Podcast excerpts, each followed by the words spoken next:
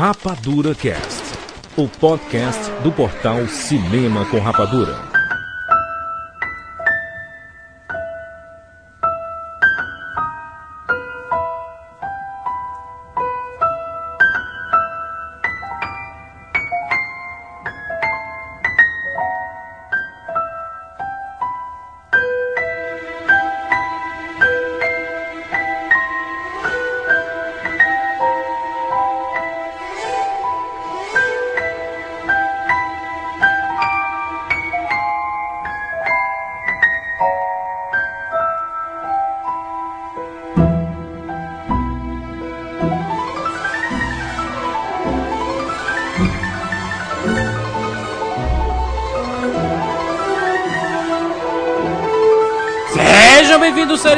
Rapadurianos de todo o Brasil. Está começando mais uma edição do Rapadura Cast. Eu sou o Jurandir Filho e no programa de hoje nós vamos falar sobre Harry Potter e as Relíquias da Morte, parte 1. Exatamente, a primeira parte do grande final da série Harry Potter. Estamos aqui com Maurício Saldanha. Eu nunca mais assisto a um filme do nível de Harry Potter numa cabine de imprensa. Isso aí, garoto. Tiago Siqueira. Foi o torcicolo que mais valeu a pena na minha vida. A gente assistiu na primeira fileira, exatamente. E direto do site Ocumense, o maior site de Harry Potter do Brasil, Gustavo Prado É, pra mim foi o melhor filme da série. e Verônica Petrelli. É, o David Yates nunca supera as minhas expectativas. Isso aí, nós vamos falar muita coisa sobre Harry Potter, sobre a direção, sobre o filme em si, sobre os rumos da franquia, o que ficou de fora do livro, o que seria bacana estar no cinema. Nós vamos comentar tudo isso. Antes, nós vamos para os e-mails e já voltamos.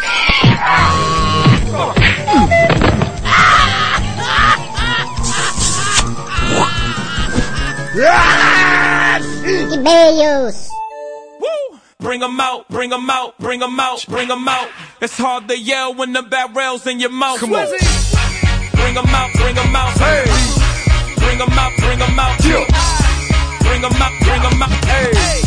Bring 'em out, bring 'em out. VIP coming live from the VIP. Heard the nightlife, lost life Bem, Maurício, vamos lá rapidamente para os nossos e-mails e recados, porque o programa tá gigante.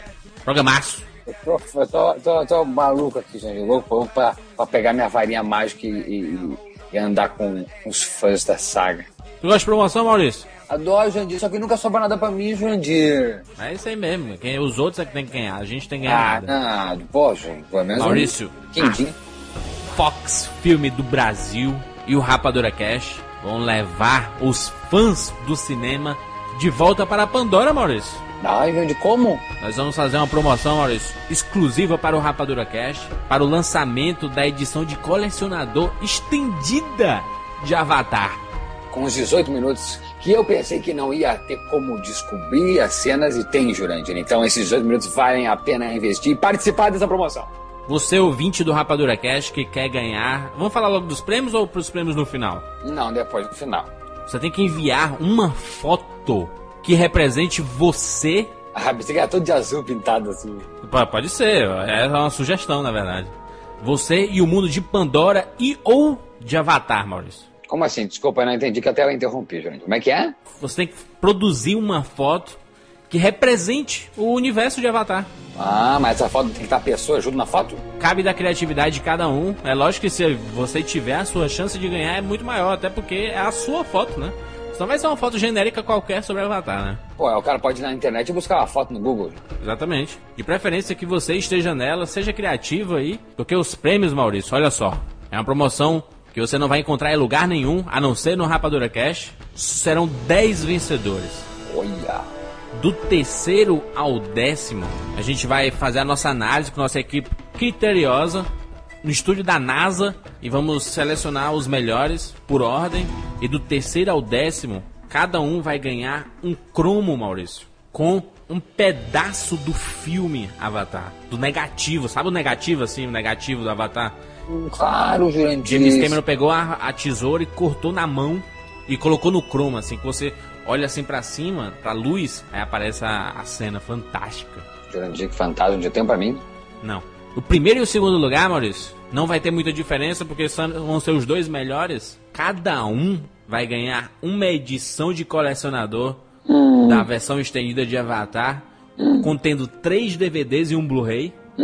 Cada um vai ganhar esse box. E, olha só, Maurício, só o Rapadura Cash consegue esse. Não, não chegou de, de promoção, já tem mais? Tem mais, Maurício.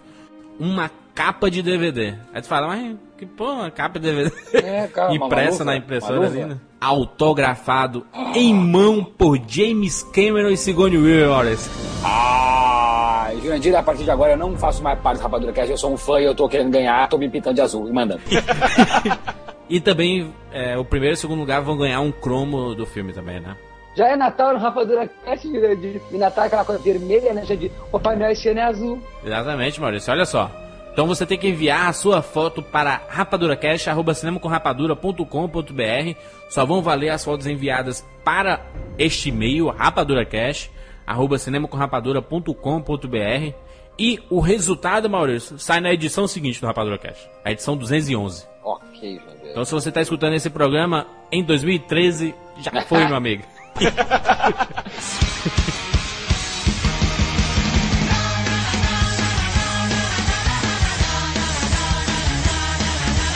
Muitos e-mails referentes a programas sobre cinema, parece que o pessoal preferiu comentar nos e-mails esses programas mais emotivos. O pessoal não comenta muito no site, né? Prefere mandar mais e-mails, né? Hum, por que isso, Jurandir? Se eles, nós vamos ouvir, nós vamos falar o nome deles no cast? Porque eles colocam as suas histórias pessoais, né? Eu acho que muitos deles não querem compartilhar isso, né? Mas nós vamos ler aqui ao vivo, todo mundo vai ouvir. É, mas ele, assim, que mesmo que não leia, eles estão mandando só pra gente, entendeu? Até porque eles sabem da concorrência que é participar do, do quadro de e-mails, né? Mas antes da gente ler esses e-mails que nós selecionamos, tem aqui uns links que mandaram o Andersauro, arroba Andersauro do Twitter, ele mandou uma comparação ainda sobre o programa sobre DVDs, que a gente falou assim, ah, devia ter um vídeo que mostrasse a diferença do Blu-ray e o DVD.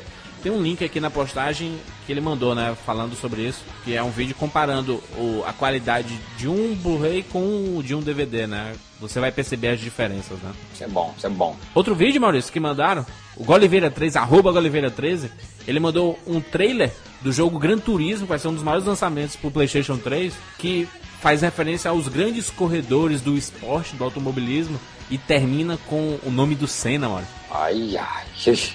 Tem aí o trailer do, do Gran Turismo 5.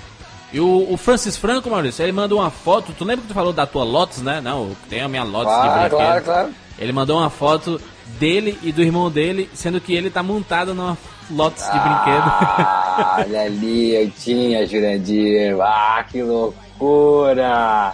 O Fábio Tust, ele manda o link do blog do Flávio Gomes e ele fez uma série sobre os 50 anos de Ayrton Senna, né? falando todos os bastidores mesmo do Ayrton Senna para quem quer conhecer mais sobre essas histórias de bastidores, né? Muito, muita coisa, muita coisa que tinha no filme, né? No próprio documentário.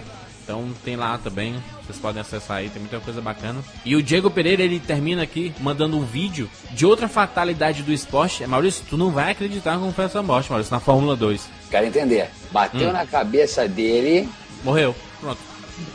O pneu, a roda, e ele que seguiu reto.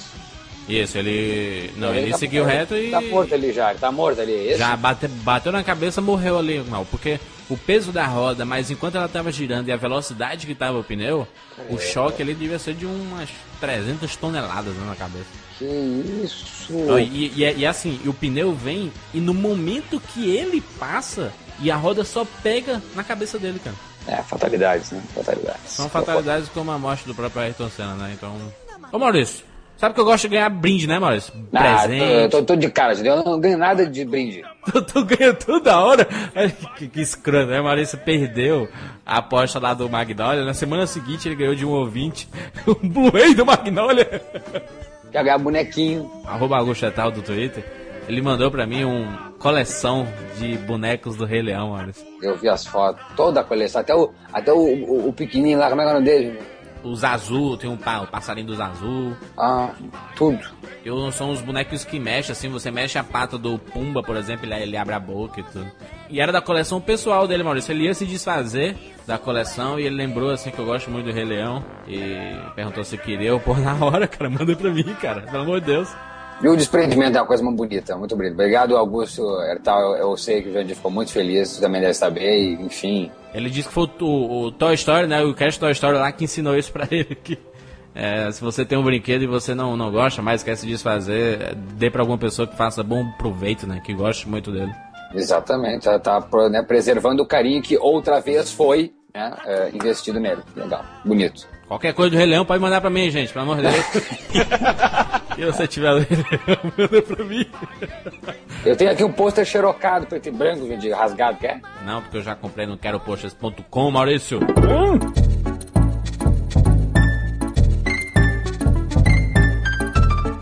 Olha só, vamos lá, Maurício. Selecionamos aqui dois e-mails rapidamente, Maurício, porque o programa tá gigante. Harry Potter, primeiro e-mail. Leonardo Silva Fagundes, 25 anos, Florianópolis. Sobre o Senna, creio que ele teve o respeito e a admiração do povo brasileiro, não só pela propaganda da Globo, como ela tenta fazer hoje com o Márcio e o Robinho, mas sim pela garra e vontade dele de vencer. Pelo documentário deu para ver que ele fazia de tudo para vencer, coisa que nós não vemos nos nossos representantes atuais. Não vejo a mesma garra e mesma vontade neles. Sempre botam a culpa na equipe, no companheiro de equipe e não olham para si. Senna, infelizmente, faleceu, mas a morte dele serviu para deixar a F1 mais segura. Creio que a missão dele realmente tinha terminado. Ele hoje ainda está vivo nas imagens e na memória, coisa que nenhum outro piloto conseguiu. Abraço a todos. Fica o registro. Rafael Teixeira, São Paulo SP. Fui inventar de ouvir o Rapadura Cast sobre cena durante o trajeto de casa para o trabalho. Não que esteja reclamando, afinal, além do papo sempre descontraído e a edição impecável, vocês confirmaram muitas das impressões que eu tive assistindo o filme. Esperei que eu fosse chorar muito e até mesmo me segurar na cadeira, mas não chorei. Para minha surpresa, a sensação que tive após ver o filme foi de orgulho pelo esportista e pela pessoa que foi o Ayrton Senna. Para mim, Senna foi mais que um herói e um baita exemplo. Foi um amigo, um amigo de todos os brasileiros, naquela época difícil que o país enfrentou em todos os sentidos, conforme vocês bem lembraram no cast. Só teve um problema, tive que dar um stop quando começou a tocar Canção da América no final do cast, porque não queria chegar ao trabalho com os olhos vermelhos e marejados. Valeu pessoal e parabéns por mais um cast. Muito obrigado a todo mundo pelas mensagens. Algumas pessoas não concordaram, Maurício, com o fato do, da gente ter falado que ele era o herói, era o herói brasileiro e tudo mais. Você mandou uma mensagem criticando esse lado do herói. Muitos ouvintes também responderam a esse questionamento. Né? Vocês podem ir lá. Utilizem bem os comentários, né? Muita gente participa por lá. Nos comentários tem uma galerinha que é figurinha carimbada, Maurício, né? Estão sempre lá, estão sempre comentando. E não só comentando, como respondendo os demais participantes, né? Os demais comentaristas, né? Exatamente, Jane. É fantástico isso. Olha, vamos lá rapidamente. Nosso programa sobre Harry Potter e as Relíquias da Morte, parte 1. Muito bem, Maurício. Vamos lá, Maurício? Bem-vindos ao mundo espetacular do cinema! make him an offer again. James Bond. Life was life. You can't handle the truth, Johnny! I'll be back. And the Oscar goes to Rapadura Cast.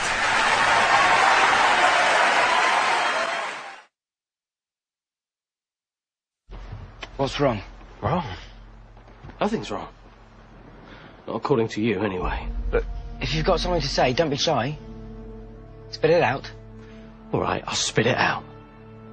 But don't expect me to be grateful just because now there's another damn thing we've got to find. I thought you knew what you signed up for. Yeah, I thought I did too. Well, I'm sorry, but I don't quite understand. What part of this isn't living up to your expectations? But Did, did you think we were going to be staying in a five-star hotel, finding a Horcrux every other day? You thought you'd be back with your mum by Christmas? I just thought, after all this time, we would have actually achieved something. I thought you knew what you were doing. I thought Dumbledore would have told you something worthwhile. I thought you had a plan. I told you everything Dumbledore told me, and in case you haven't noticed, we have found a Horcrux already. Yeah, and we're about as close to getting rid of it as we are to finding the rest of them, aren't we? Please take. Please take the Horcrux. You wouldn't be saying any of this if you hadn't been wearing it all day. Do you know why I listen to that radio every night, dear? To make sure I don't hear Ginny's name. Or Fred. Or George. Or Mum. What, oh, you think I'm not listening to? You think I don't know how this feels? Oh, you don't know how it feels! Your parents are dead! You have no family! Stop! Stop! Finally, go! Go then!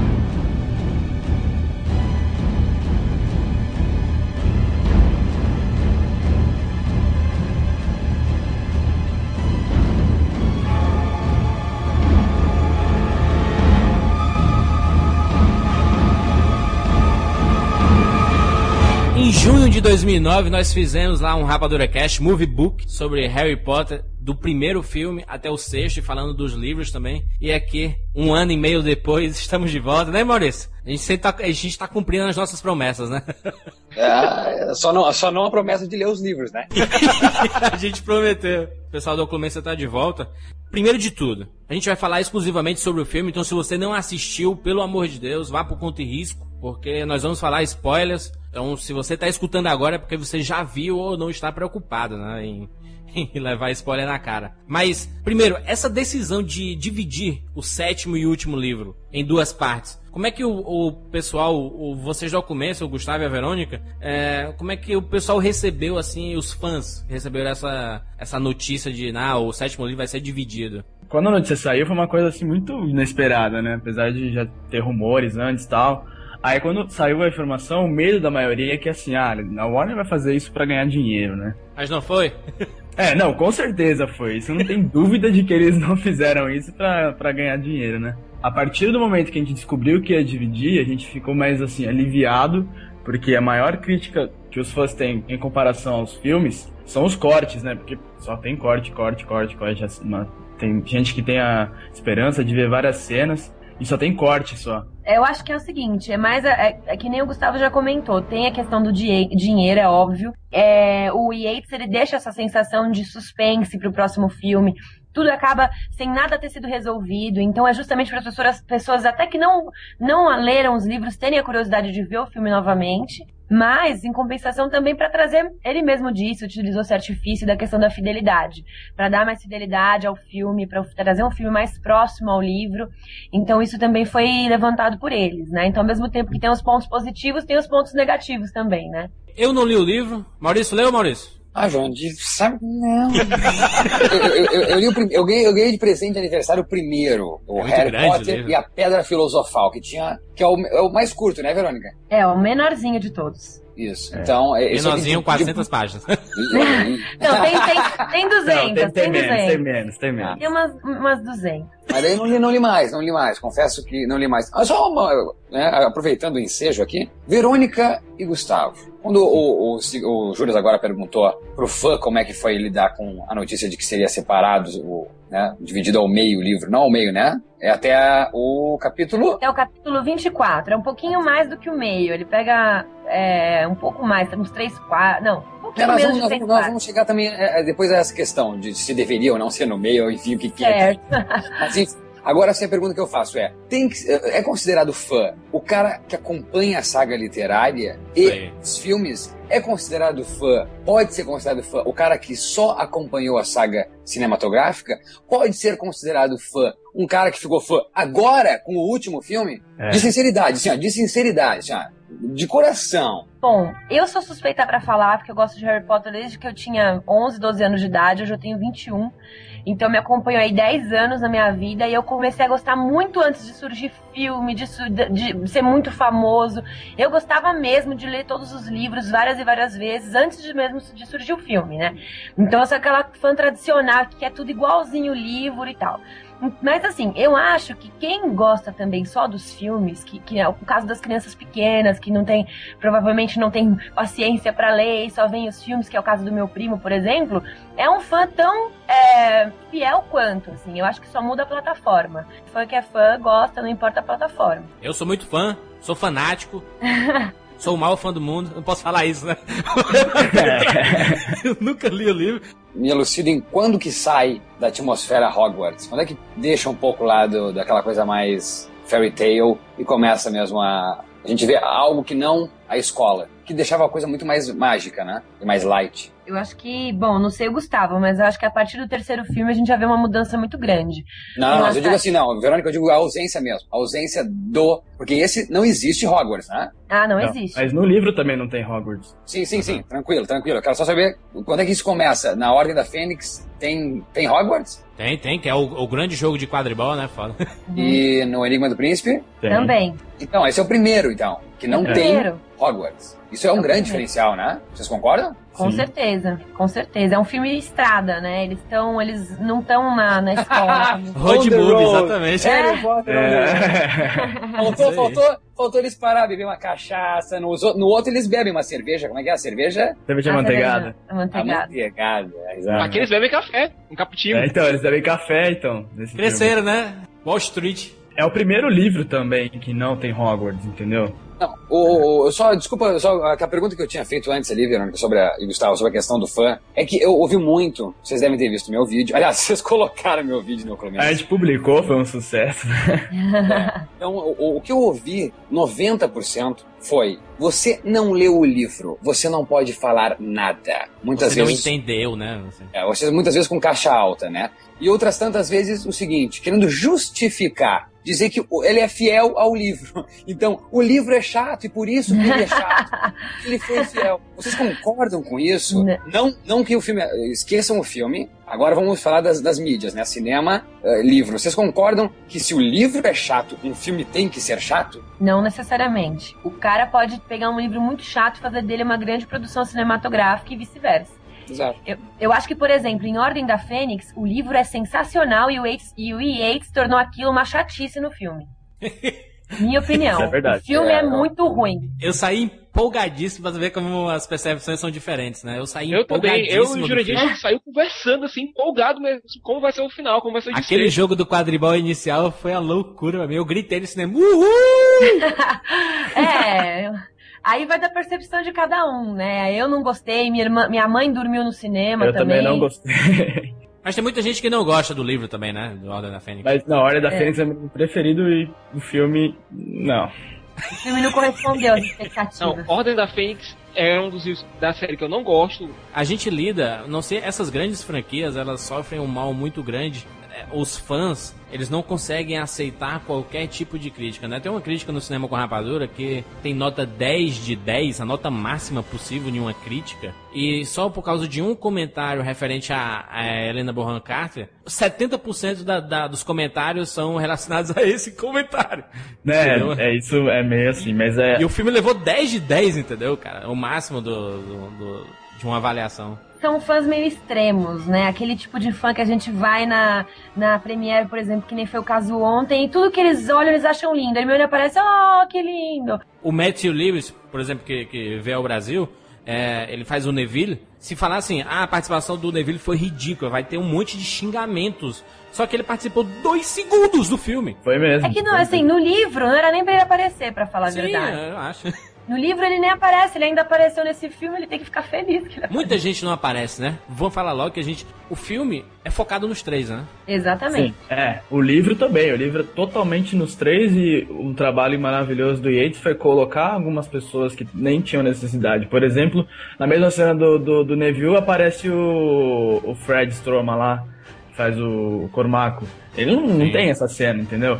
E aí é, eles colocaram pra, tipo, porque como é o final da série, eles queriam fazer o quê? Trazer todo o elenco de volta, sabe? Que é meio E- que acontece no livro também, que aparece todo mundo, até o Victor Krum aparece nos livros. É, aparece também, mas o, a Warner tentou fazer mais isso, porque o que muita gente criticava nos anteriores era que cortavam e cortavam e cortavam e cortavam cenas, né? Cortavam personagem e tudo mais. O David Yates foi uma boa escolha pra dirigir os dois últimos filmes da franquia. Não! Quem na, tua- Eu quem na tua sus- opinião, Verônica? Quem na tua, tu acha que. Eu, eu, por exemplo, sou partidário da volta de Chris Columbus.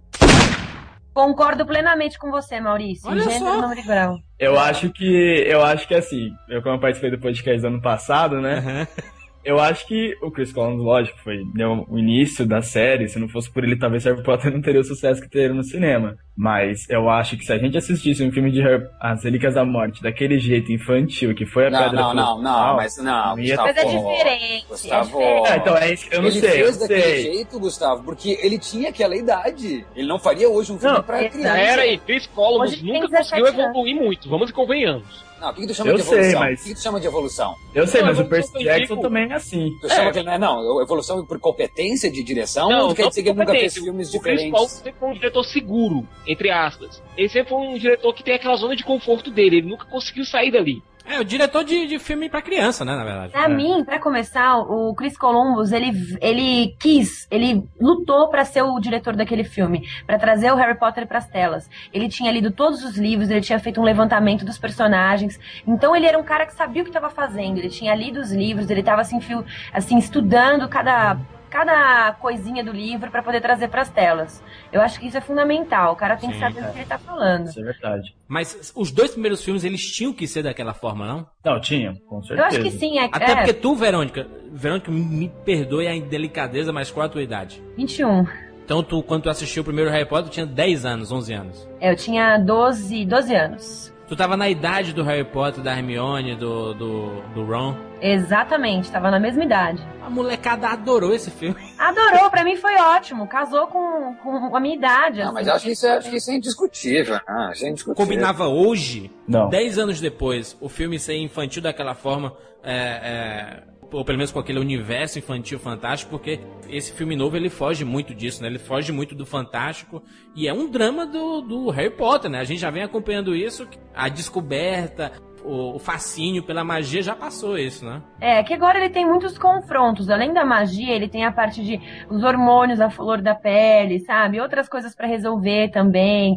É, questão do namoro, Rony e Hermione. Então são outras questões que antes não Não, e existiam. outra, e o, o fardo, né, do, dele, do Voldemort e... Também, Foi- também. Qual seria o diretor, então, já que a Verônica diz que David Yates não é legal, ela concordou com o Chris, né? Sem Chris, então, vamos tentar tirar o pessoal. Afonso Cuarón, o Mike Newell, o David Yates e o Chris.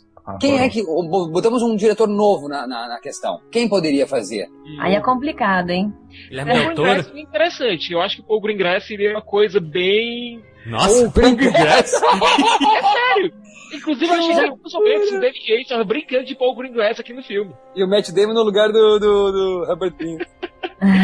Já pensou o Matt Damon com o Voldemort? Pra quem não sabe quem, quem, quem é o Paul Greengrass, é o diretor de, de Borne, né? Da Supremacia Borne, Ultimato Borne, lá do Zona Verde. Do... Pra, já pensou o Christopher Nolan? Ia ser legal também, ia ficar bem doidão.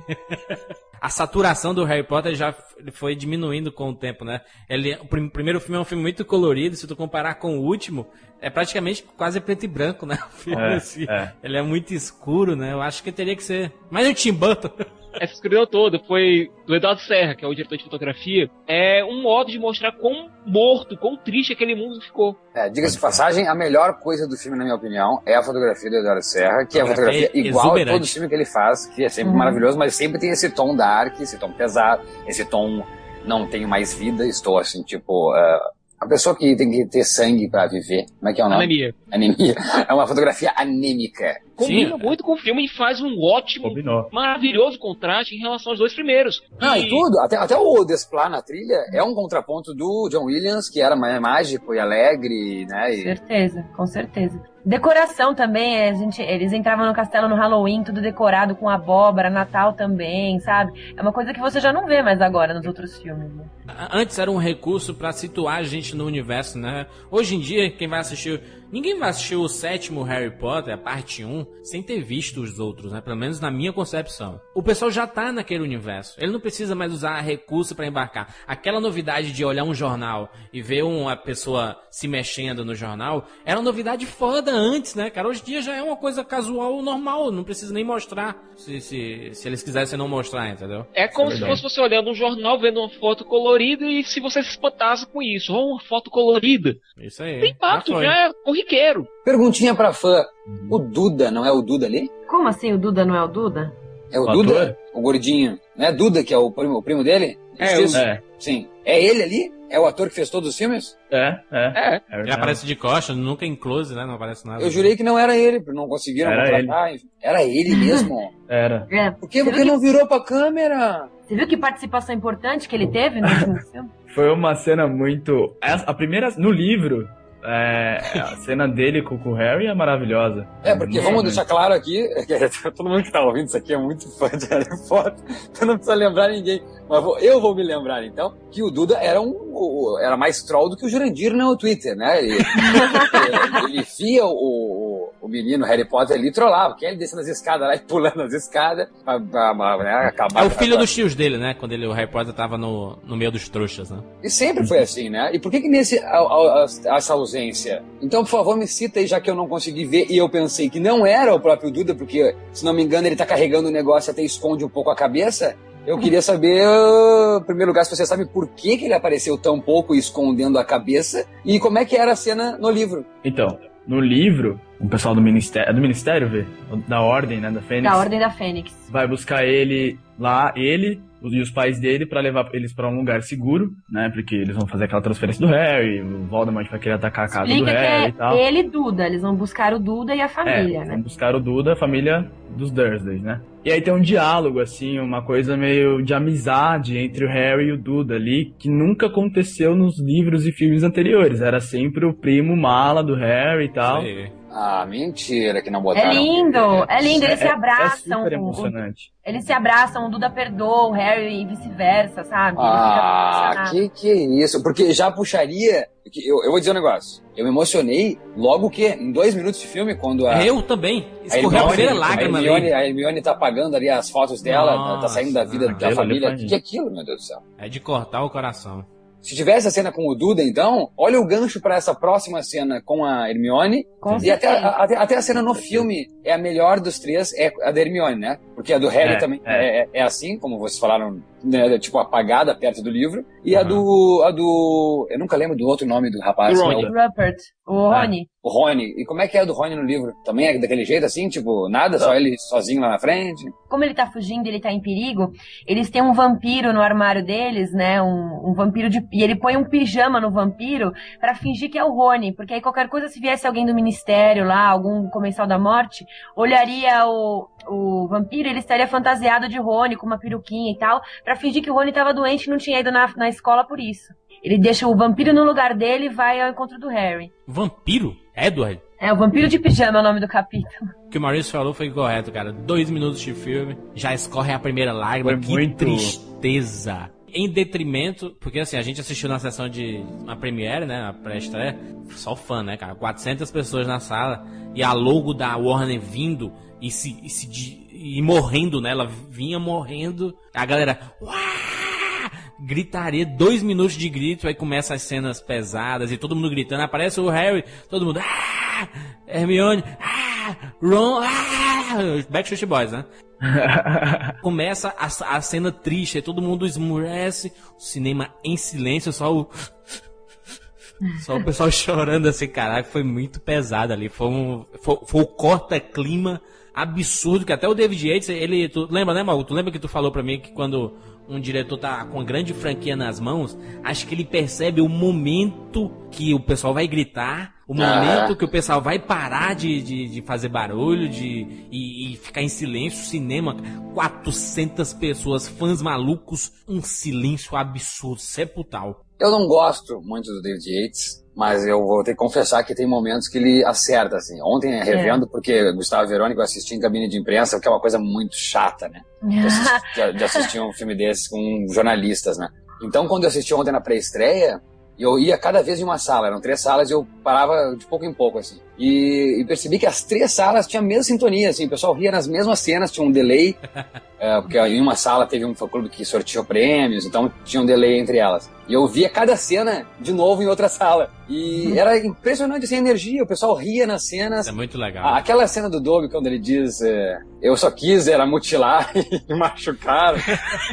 Nossa, Cara, é. o pessoal vai abaixo no cinema e na cabine de imprensa não teve uma risada. Nenhuma risada. Não, mas pô, mas não é, mas é- não é permitido não gostar, Gustavo e Verônica? Vocês ficam chateados? Não, é permitido, até porque a gente também tem filme que a gente não gosta, né? Não, não, mas no caso do Harry Potter mesmo, assim, tipo, ah, viram lá, por exemplo, o- a, Isa- a Isabela não gostou também, né? Colocou coisas que não. É, Is- Isabela Boscov da Veja. Mas que eu acho que ela critica muito bem, acho que eu gosto dela como crítica, acho que ela critica muito bem. Eu acho que assim, desde que a pessoa dê uma crítica assim que se justifique. Então, ah, eu não gostei por isso, isso e isso, porque tal cena é assim, assim, assim, não é, não se encaixou. Então, se a pessoa dá uma justificativa plausível, eu acho que tá ok. Eu acho que todo fã. Bom, eu pelo Mas, menos mas- aceitaria. é, mas é que plausível também é uma coisa relativa, né, Verônica? É. Tem, tem pessoas que, pra- tem pessoas que não, como o próprio Juras falou, eh, criticaram a Laís por ter comentado sobre a Helena Bonham Carter tendo, dando, tendo dado uma nota de 10, 10 de 10. Parece que o fã nunca tá satisfeito. É, tem, e tem fã que é muito extremista também. Tudo, tudo pra ele é bom, porque Harry Potter é tudo lindo e maravilhoso. E a gente tem que, que ver que não é bem assim, né? É, os- ainda mais o David Yates e tal, tem os erros e, def- e acertos. Então, é, eu acho que tem que saber reconhecer. Agora tem gente que é muito extremista, é um fã muito. é, não sei, não, não aceita opinião, né? Assusta, assusta. Te- Teve, Não é um erro, não é um erro você falar assim, ah, esse filme é feito pra fãs. Muito, mu- muita gente fala isso. Não, tu não gostou porque tu não é fã. Não, é uma, só deixar claro, eu acho que é um grande- uma grande oportunidade aqui, eh, Verônica, porque vai vir muita gente que é muito fã nesse sentido, fã de, de ter fã-clube, fã de acompanhar eh, dessa maneira. eh, Não sei nem como é, que- como é que se diz, porque eu, eu não, eu não acho que eu estou fora do- da categoria fã. Eu acho Enfim, que tem as- uma pessoa que, que, que, que também acompanha os filmes e que gosta e que vai, eu acho que é tão fã quanto, assim. Eu acho que é um preconceito do cacete, entendeu? Então acho que é legal deixar claro aqui, pra quem tá ouvindo, abrir a cabeça. Isso é perigoso, esse, esse fanatismo. Porque o pessoal do Harry Potter, não é por nada não, mas eles são calmos em relação ao que eu tive que enfrentar com o pessoal de Crepúsculo. Exatamente. a- a- acho, acho que o Siqueira passou por uma coisa muito pior. Siqueira foi chamado de, de homofóbico, Ah, de, eu, eu fui racista, também, eu falei também do Eclipse. Preconceituoso, eu fui- matar o Siqueira. Eu fui na televisão, em cadeia nacional, falei disso, também fui taxado de homossexual. A questão é que eu vi crítica, por exemplo, eu te mato se eu te ver na rua. Isso não é legal, entendeu? Eu fui na sessão de pré-estreia ontem do Harry Potter e pessoas que viram o, o vídeo no Oclumência me reconheceram e falaram comigo muito tranquilo. Agora, essas pessoas que fizeram esses outros comentários, que foram um número relevante também, eles estão impedindo eh, essa possibilidade. Mas é a internet, né, Mal? Amigo meu será só o fã, o fã que leu os livros, porque você não leu os livros. Eu- Olha, eu, eu só queria dizer aqui também, só para concluir esse meu desabafo, que se o filme fosse só para fã, teria isso no trailer. A classificação indicativa só Fã. pode assistir quem leu os livros. E não E a isso. Warner nunca faria um filme só pra fã. Pra deixar bem claro isso. Senão não ia ganhar dinheiro, né? A Warner não dividiu o sétimo livro em dois porque ia deixar muita coisa de fora e os fãs não iam gostar. Não, meu querido. Ela fez isso pra ganhar dinheiro. Entenda isso. Não, e outra coisa, nós bancamos essa porra. O- os conhecidos não fãs, então, já que a discriminação rola, eu banco isso aí. Eu banco essa saga. Não é só o fã que banca. Tu sabe mesmo, né, Juras? A gente fez quantos esquece aqui dizendo que fã, fã não paga nada. Existem os fãs, lógico, os adoradores que assistem três, quatro vezes, mas não é esse público que dá dinheiro pro cinema. Que é um sustenta. público como eu que não conhecia Harry Potter por nada e conheci no cinema, entendeu? 80% tava na pré-estreia e eu diria assim que são fãs mesmo apaixonados pela saga com muito respeito. Agora, 20% era pessoas que estavam acompanhando. Eu acho que teria que ter 100%. Ou seja, o que eu quero dizer com isso, e enfatizando o que o Júlio está também falando, é que fã, fã, fã não sustenta essa saga 10 anos. Nós, os admiradores, os curiosos, os que acompanham, é que muito sustenta essa saga. Então acho que tem que ter respeito também com, essa- com essas pessoas. Quantas vezes Gustavo e Verônica, lá no Clumense, apareceu gente assim: Ah, eu tô conhecendo Harry Potter e é legal a forma que vocês colocam aqui, acompanhando a franquia. Eu tô começando a- a- agora, tu peguei os livros agora. Depois de ter visto o filme que passou no SBT à noite, gostei aqui, tô indo atrás, que legal e tudo mais. Com certeza aparecem muitas pessoas assim. né? Tem, tem. É, tem uma coisa interessante, é a galera que fala assim, não, você não gostou do filme porque não leu o livro. O filme tem que se sustentar como filme, não como adaptação, mas como filme. É. Tem filmes por aí que são péssimas adaptações, por exemplo, Stephen King odiou o que o Stanley Kubrick fez com o Iluminado. Odiou! E Iluminado é considerado um clássico do cinema. O autor não gosta de Iluminado, que é o Stephen King, não gosta do- da adaptação cinematográfica do Kubrick, mas assim é conhecido pela humanidade como o maior clássico do cinema de terror. Olha que engraçado, ó. Viu como. Viva a diferença.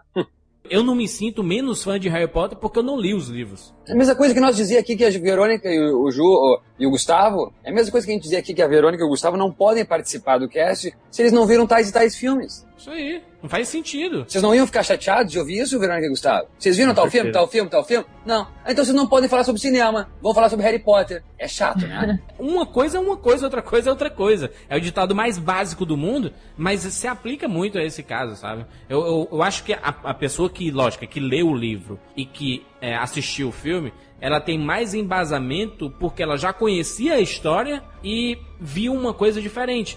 Mas eu acho que não, não existe a necessidade de você ler um livro para poder analisar um filme, sabe? O pessoal leva a sério demais. Leva, leve a sério a sua emoção. Não conflitue com a emoção do próximo. Vai dar briga sempre. E levam a sério as pessoas que falaram mal, né? Porque quem fala bem do filme, Exatamente. sem ter lido o livro, todo mundo, ai meu Deus, que crítica fantástica, meu É. Deus, sabe tudo, o melhor crítico do cinema.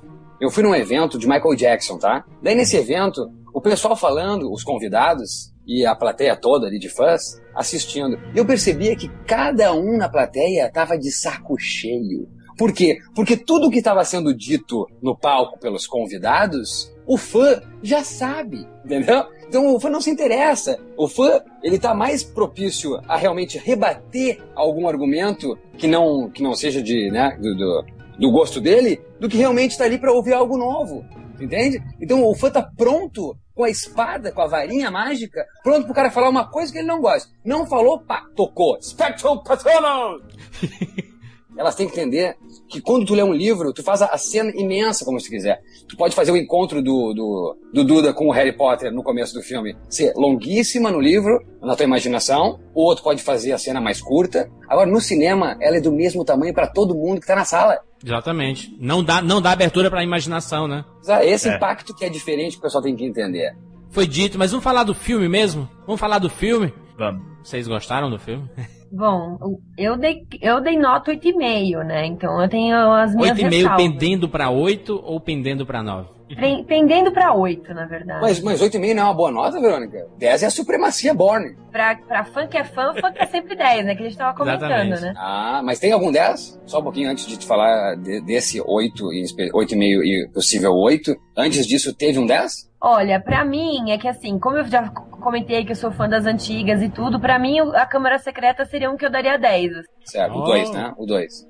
O 2, é, o 2. Porque, por vários motivos, né? Por eu ter acompanhado é, a idade deles, eu tava junto, assim, com aquela idade, 12, 13 anos, pelo fato de ter sido muito fiel, o mais fiel de todos, por trazer aquela magia que os outros filmes não têm.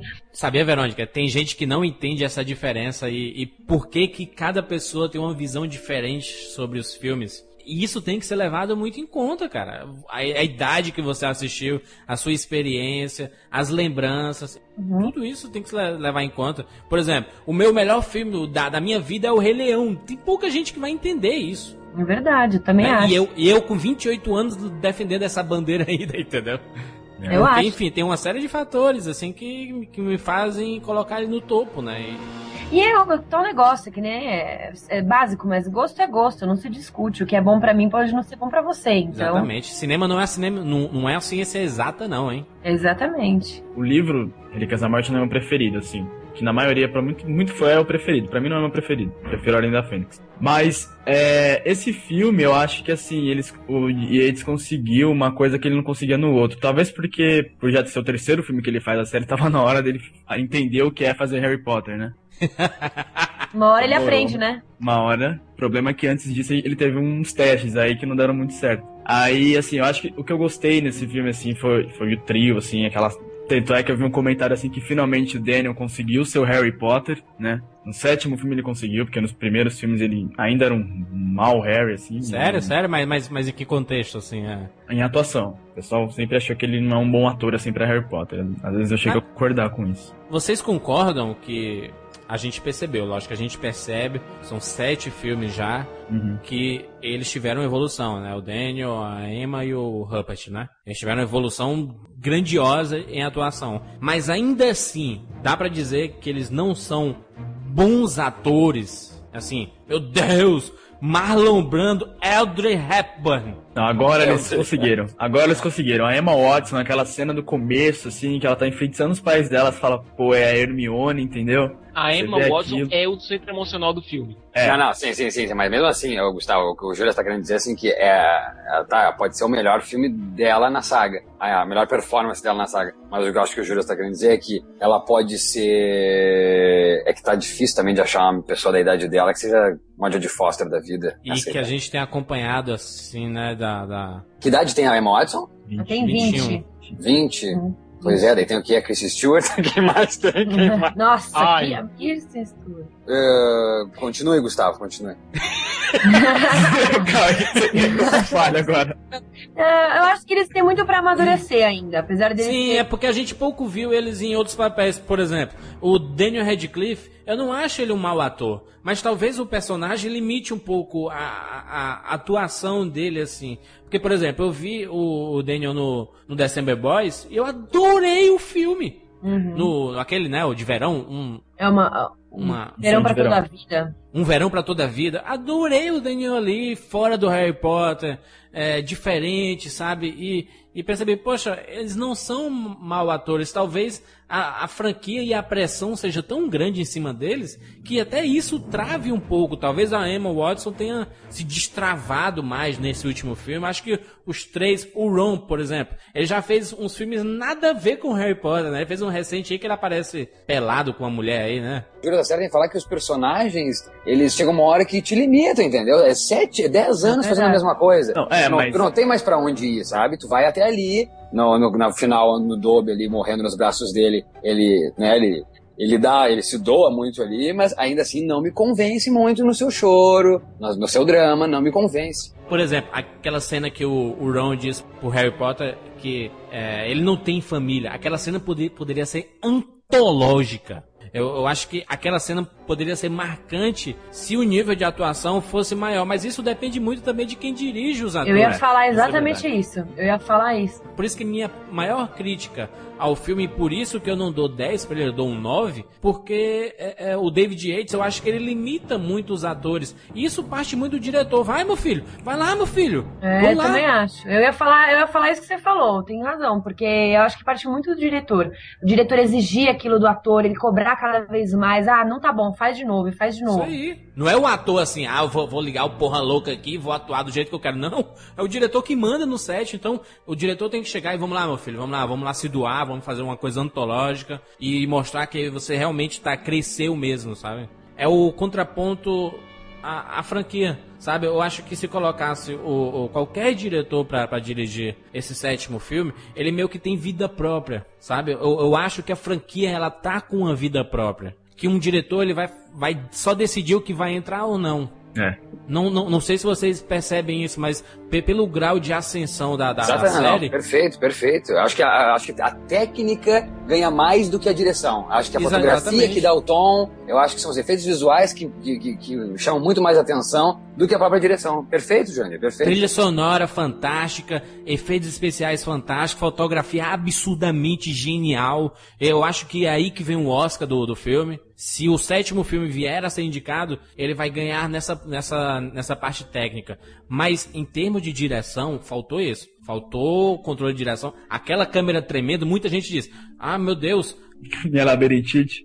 a câmera de mão, sabe assim, É. tem um recurso diferente pra Harry Potter. Não, calma. É, Na minha opinião, destoa completamente de toda a franquia aquela câmera na mão em momentos que o Harry Potter tá sentado na cama. Pra que colocar uma câmera de mão?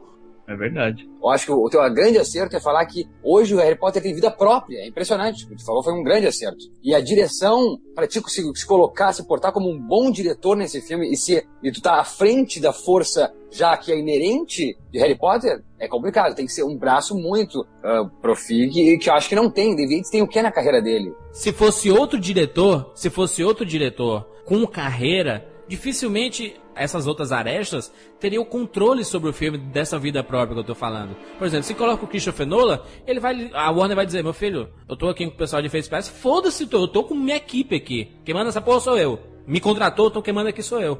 David Yates não, é, seria que eu, é, é tanto que ele tá. Os últimos três filmes da franquia foi com ele, porque ele não tinha nada na carreira. Aí tu, se você queira, eu falei isso pro Siqueira no, no cinema, ele disse: Não, mas tem um filme lá do café, mas, pô, Garota do café. Se você vai colocar no seu currículo, eu vou, eu, eu vou chegar, David, eu sou o David Yates, eu vou chegar no emprego, eu vou colocar a garota do café no meu currículo? Não, vou colocar Harry Potter. É isso aí, não, não, é perfeito, porque ele pegou, eles pegaram Mas um você só cara. coloca Harry Potter se o filme for bom. Quem pode falar que teve controle da franquia é o Chris Columbus, porque ele criou o universo de Harry Potter. Eu acho. E foi ele que criou o universo. Depois que o Cuaron assumiu, a vida, a, série ganhou uma, uma, vida própria. Depois que ele terminou, né? Depois que ele terminou o terceiro filme e já teve o, caráter mais sombrio, ali a série já ganhou uma vida própria, cara. E é aí que balançou, e aí que balança as perninhas, porque até onde vai o Chris, não é tão difícil. É costumeiro no cinema, no cinema, vou, vou classificar até o Harry Potter como cinema norte-americano. Eu sabendo que é britânico, os atores, a produção quase toda, mas ainda assim ele é muito envolvido nos moldes e na, na, na narrativa norte-americana. Então, Exatamente. tu entra no, no, no, universo sombrio, o pessoal começa a tremer as bases, não é muito costumeiro. E o Afonso Cuarón abriu isso, o Afonso Cuarón acabou com o pessoal, na verdade. O Afonso Cuarón disse assim, ó, seguinte, vamos trabalhar agora, meus queridos. E o Mike Neal não tinha essa mão, ao meu ver, no Cálice de Fogo, e o David Yates tampouco, entendeu? Eu não sei, eu acho que o Corão podia ter pego esses dois últimos.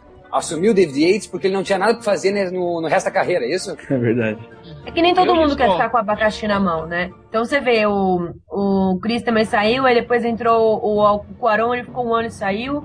Aí entrou o Mike também ficou um ano e saiu. Então nem todos. O próprio Cuarón falou que ele ficaria um ano mesmo e sairia, né? Então acho que que se falou, o Yates não tinha nada para fazer mesmo. Falou, ah, vou ficar com Harry Potter, porque eu tô ganhando minha grana. You bring news, I trust? It will happen Saturday next, at nightfall. I've heard differently, my lord. Dolish Theora has let slip that the Potter boy will not be moved until the 30th of this month the day before he turns 17. This is a false trail. The Aura Office no longer plays any part in the protection of Harry Potter. Where will he be taken, the boy? To a safe house. Most likely the home of someone in the Order. I'm told it's been given every manner of protection possible. Once there, it will be impractical to attack him. My lord, I'd like to volunteer myself for this task. I must be the one to kill Harry Potter.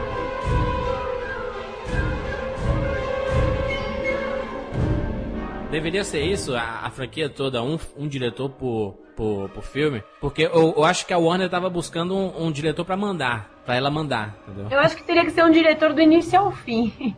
O que o Júlio está falando é brilhante, Júlio. Você está falando é brilhante, ponto. Porque agora que desce e que cai essa ficha em mim, de que o David Yates ao menos ao que aparenta, é o único diretor ali, comparado com o Mike, Chris e o Alfonso, que é mandado, que é mandável, né? Digno de ser mandado. Então é isso, eu não tinha caído essa ficha em mim. A Warner conseguiu um diretor que ela pudesse realmente manipular. É, gente, só um segundo aqui, certo? Primeiro, quando a J.K. Rowling ela vendeu os direitos de adaptação para Harry Potter, ela não exatamente vendeu, porque ela sabia que aquilo ali ia ser a grande vitrine dos livros dela. É verdade. Os filmes iam ser a grande vitrine dos livros dela. Portanto, ela reteve um certo controle, tanto que nenhum ator fazia nada, nenhum diretor fazia nada. Sem aprovação dela. Por que ela não dirigiu, hein? é, eu também acho. Que ela não é diretora, né? Mas tem um motivo isso. Além de ser a vitrine, boa parte dos filmes saíram enquanto os livros estavam sendo feitos. Ela é. sabia pra onde a história ia. Mas... E se algum diretor fizesse alguma coisa que, contraria, que contrariasse a direção que os livros iam, ia ter problema pro próximo. Isso é verdade. E o David Jakes não estaria lá se não tivesse a aprovação da. Não, mas, mas controle, mas Cicas, controle não quer dizer manipulação, e enfim, podem se conversar, grandes autores com os diretores, e se ajudar. O Charlie Kaufman lá com o Spike Jones conseguiram fazer grandes acervos, depois brigaram, claro, sempre acontece uma briga. A questão é, por que, que ela não assumiu então a direção, já que ela quer mandar em tudo? Ou então por que, que não chamou uma outra pessoa de um cacife do qual a gente sabe que não, o cara lá não é mandado por eles, não. O cara é Maurício, é competente. Maurício, não, mas aí não é ela. O Spielberg, por que, que o Spielberg nunca fez filme? O Spielberg ia assumir os filmes. Só que a ideia dele era passar os filmes numa high school americana. Não, a primeira ideia era passar os filmes numa high school americana. Você não consegue imaginar Harry Potter numa high school americana? E fazer uma animação, né? Que é a primeira ideia do. Fazer uma animação. Uau! Brilhante! É o Spielberg. Não, não, mas, mas, é, mas espera isso, que Harry Potter no primeiro Harry Potter, Harry Potter não, não era mais do que uma, um best-seller que vendia pra caramba, entendeu? Não, a Rowling ela tinha motivos para fazer esse controle em relação Siqueira, a isso. Siqueira, olha só, Siqueira, a gente tá falando da maior franquia da história do cinema. O cinema nunca teve uma franquia como Harry Potter. A Warner nunca vai deixar na mão de um diretor, a Warner dona desses direitos, nunca vai deixar na mão de um diretor ou que ela não tenha controle. Mais ou menos como a Fox fez com o Percy Jackson, com o Chris Columbus, que saiu aquela coisa fraca e falha e frouxa. Mas olha o estúdio, cara. Tu tá falando de o, o, o Percy Jackson é o quê? Fox? Fox. Quais são os maiores sucessos da história da Fox? Titanic e Avatar, que o James Cameron manda em tudo. Agora tu tá caindo com traição, Jurandir, porque tu tá dizendo que o estúdio pode mandar e depois o diretor não pode mandar. Tá. Mas é que tá. Eu tô falando, são dois estúdios completamente diferentes, entendeu? Um que, que sabe que depende muito do diretor e o outro que ele sabe que ele tem uma, uma relíquia na mão, tem uma mina de ouro na mão. Ou tu acha que a decisão foi do gênio, como tu tá pregando? Gênio David Yates, foi ele que decidiu. Não, gente, vamos, de, vamos dividir o, o sétimo livro. Não, a porque... decisão da divisão não foi do David Yates, mas a decisão de como conduzir o filme. Foi de quem você queira? Me fala aí. Não, pronto. A decisão de, de, dividir não, os não. filmes. De, foi de quem você quer? Foi do estúdio, mas a decisão de como conduzir esses filmes é do Yates. Ah, meu... ah, mas ele não vai aceitar. Ele só fez isso na carreira. Ele não vai. Não, gente, desculpa, mas eu não vou dirigir as duas partes. Porque eu sei que esse filme vai ganhar um bilhão e eu, eu não posso fazer minha carreira com ele, eu posso ficar milionário e nunca mais trabalhar, mas eu não vou fazer porque eu tenho uma carreira brilhante a, a, a segurar. Eu fiz grandes filmes, ganhei vários Oscars e não posso ser submetido à Warner, me perdoe. Dificilmente ele ia fazer isso. Durante duas coisas completamente diferentes. A Warner disse: olha, em vez de um filme, vamos fazer dois. Ele teve dois roteiros com que trabalhar. Era o sonho dele!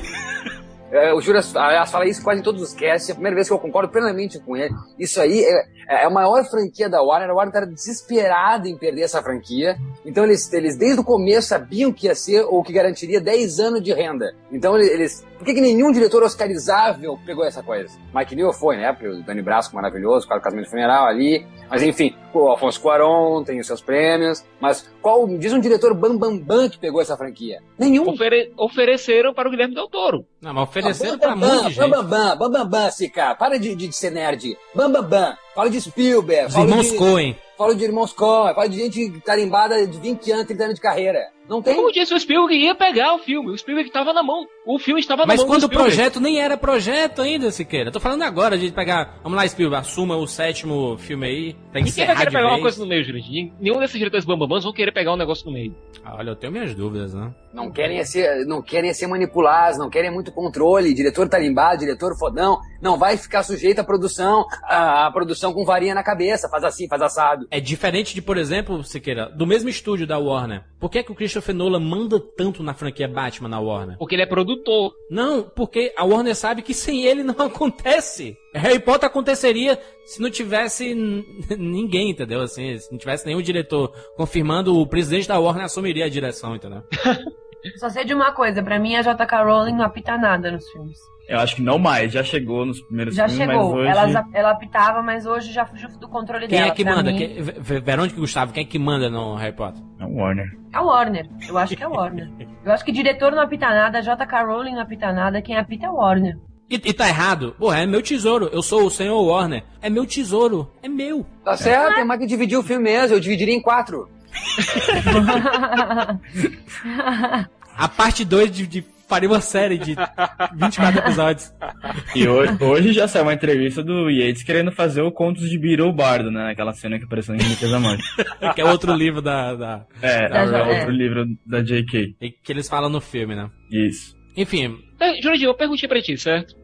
É, não, só pra fechar esse assunto de vez. Tá. É, tu acha que a Warner, que é um estúdio, que estúdios geralmente são, abre aspas, burros, e eles querem mais do mesmo, eles querem um negócio básico, eles querem, o basicão, Hum. certo? Você sabe disso, que a maioria dos estúdios quer isso, que é o... A Warner, o maior estúdio da atualidade em Hollywood, tá bom. Pois é, os estúdios geralmente querem apostar no seguro, querem apostar no que dá dinheiro, Isso aí. certo? Tu acha que se a Warner não pudesse, ela não podaria todos aqueles momentos contemplativos do filme, achando que aquilo ali não ia funcionar?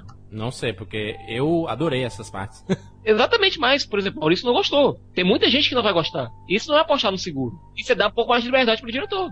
Eu acho que assim, mantendo é, aquela cena, aquele negócio que, que o fã vê, que ele imagina no livro, você pode adicionar uma coisa que o fã vai gostar. O conto dos três irmãos que tem aquela aquela, aquele Animação. desenho- aquela animação assim, animado, quase. eu acho que aquilo Bem, eu adorei aquilo. Tudo bem que aquilo tem tudo a ver com o filme, tem tudo Eu a ver achei com o livro. Não é nada, digamos da- assim, adicional, mas o fã vai gostar. Tem aquela cena no começo do filme que, assim, é, é praticamente montada, né? Assim, apesar de ser citado no, livro, assim, mas não foi tão intenso e tal. Então, assim, mantendo o material do livro, só que aí eu acho que qualquer, não qualquer coisa, né, mas o que for adicionado que, faz, que fizer sentido no filme, eu acho que, que o fã aceita. Eu acho que é o, é o, sacrifício de todos eles, né? É muito legal começar o filme assim, com o sacrifício que cada um teve que fazer para seguir naquela tarefa, né? Fazer aquilo que foi destinado. Então é legal. O grande momento do filme foram envolvidos com o o Dobby, cara. Como eu gostei, eu não, eu não gostava do personagem dele no, no filme anterior, né? Ele apareceu no filme 2 e ele foi, na minha opinião, na minha modesta opinião, eu sei que tu adora o, o, segundo filme, mas. que a nossa ilustre convidada adora o segundo filme, mas eu achei o Dobby um porre naquele segundo. Mas eu acho que o personagem dele era aquilo, né? É, exatamente. O personagem dele é chato no livro, né? Ele é, é mas, ele, mas é, é, ele, ele caiu pra, pra, pra, massa, assim como um Jar Binks lá do Star Wars. Do Star Wars, exatamente, que todo perfeito, mundo odeia perfeito, e tal. Perfeito. Nesse filme ele recuperou, na minha opinião, pelo menos, ele recuperou toda a, a, a credibilidade e virou um personagem fantástico que, que todo mundo lá aparecer falando assim: ah, o que, é que você tá fazendo aqui? Não, como é bom estar entre amigos, né? E todo É. mundo, ah, meu Deus. Aquilo acaba com todo mundo, né? Juras? Primeiro, ele tá muito bem feito. William Wallace ali, cara. William Wallace. Na areia, já, Cicas, a areia na, na pele dele no final, ali nos braços do Harry Potter. Genial, genial. Pois é, tá ótimo. Segundo, ele representa uma coisa que a gente vê que os três, os nossos três protagonistas, eles perderam durante os filmes. Como ele veio lá do segundo filme, foi um elemento resgatado quase. É. Ele mantém aquilo que o Maurício gosta tanto no filme 1 e 2, que é aquela inocência, aquela magia. Ele retém isso. E quando você coloca esse elemento de inocência e contrapõe com esses personagens que estão quase cínicos, que eles têm ainda, eles têm uma fagulha de esperança, mas eles têm muito cinismo, até por conta das experiências que eles passaram, dos amigos que eles perderam, de tudo que eles viram, de tudo que eles sofreram. Você cria uma tensão entre esses dois elementos muito boa que ajuda muito a narrativa. Não, e outra, e, e o personagem, o Dobby mostra que tem uma autoestima muito grande, diferente do trio, né? Que ele não tem autoestima nenhuma, né? É verdade. Também depois que passaram, né? Depois que eles perderam amigos, perderam tudo, perderam todo, toda a segurança que Hogwarts tinha, eles perderam Dumbledore, que era o grande protetor deles. A loucura no cinema. Eu não tenho mestres, eu sou um elfo livre. Caraca, É, o cinema é foi abaixo. Não, e então aquela- aquele silêncio, pessoal ali, a Helena Bonham Carter, ponta pra atacar, e de repente. E o, Do, e o rachando o lustre. Fala. Essa cena é sensacional. Ele, ele roubou o filme que ele parece ser o único ingrediente novo ali, né? Ou uma, uma autoestima grande ali, né? Enfim. Uhum. É, porque assim, ele vem do passado, né? Ele traz pro fã toda aquela ideia da nostalgia que ele tinha quando eles eram pequenos, quando eles viram os filmes anteriores, né? E, e em vários momentos, assim, no filme, pelo menos eu senti, a gente tem uns certos flashbacks, né? Então eu acho que isso serve também pra trazer aquela ideia pro fã de, ah, tá terminando. Então é, é uma- arrematar, assim, meio que com chave de ouro com, com flashbacks dos filmes anteriores, né? Ele devia mostrar, sabe onde? Quando o Harry no começo do filme tá. Ele olha aquela escadinha pequena e ele hoje em dia nem consegue mais entrar naquela escada porque Exato. tá muito grande. Nossa, aquela cena também é muito. Se o David Yates me coloca um flashback do Harry Potter pequenininho lá, é, olhando assim pra cima, sabe? Assim, todo mundo. Ah! Era ser um recurso pra deixar o fã doido, né, cara? Com certeza. É, aí eu acho que eles exploraram bastante disso. Mas o que eu tava falando a respeito da, assim, da, da morosidade do filme é que eu achei que muita coisa nesse filme eles deixam pra explicar na parte 2, sabe? Então, assim, eles ficam. Acaba o filme e você fica perdida, tá? Eles não acharam nada, eles não sabem nem qual Horcrux que eles têm que encontrar. Enfim, fica uma- aquela morosidade que você não sabe pra onde eles correm. E as- é, no, no livro as coisas andam um pouquinho mais. Eles já sabem qual Horcrux que eles têm que procurar. Então, acho que muita coisa foi deixada pra explicar na parte 2. Eu acho que eles vão ter uma certa dificuldade pra abordar tanta coisa. A história do Dumbledore, por exemplo, que eles nem falam direito do Dumbledore, da história que ele tem com Grindelwald, Bruxo das Trevas e tudo mais. Então é muita, muita coisa complexa pra ser falada, que nem o Siqueira tava falando, pra ser falada na parte 2, que é preocupa o fã mesmo, né? Não, é aquela coisa. Se você não soubesse o que, é que vai acontecer depois, se o fã não conhecesse. Eu não se- sei, hein? Eu não sei. Não digo. Se Harry Potter fosse apenas é, uma série de filmes, é, eu acho que você não ficaria com essa preocupação. Você não teria essa preocupação. É, eu não tenho, eu não tenho porque é incrível, é o Jurandir também, é isso, Jurandir? Não sabe Isso nada? aí, é incrível, 10, quanto, quanto tempo tá pronto o livro? Os Relíquias da Morte? Três anos. Três anos? Tre- Há três anos eu ainda não descobri o que acontece no final. Ah, mas só, Verônica, adorei a tua explanação agora sobre essa questão toda da, da, da ausência do que. da diferença do livro para o filme. Mas, e aí? Te incomodou ou não te incomodou isso? Dele ser, Me então, arrastado um pouco? Porque aquela, aquela sequência assim, contemplativa deles na barraca, e, né, eu, eu ouvi dizer que a cena é, mais- é- é tão embaraçosa quanto a cena da barraca do Eclipse. Não, aquela, aquela cena da barraca em que a- o Harry dança com a Hermione eu achei totalmente desnecessária.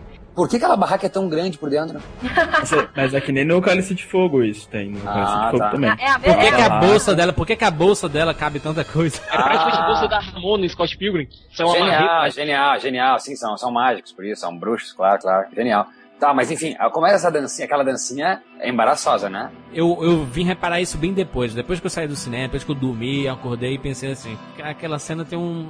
Tem um- alguma coisa pra estar lá, sabe? E o momento dele estava muito ruim, cara. O Ron tinha acabado de ir, eles estavam sozinhos, sem rumo. É assim no legal. livro? Ela é assim não, no livro? no livro não, Não, não existe tem. essa cena. No Não livro tem não existe. Ah, não. Eu adorei a música, a música é bonita, a música fala da, lá deles que cresceram com essa saga.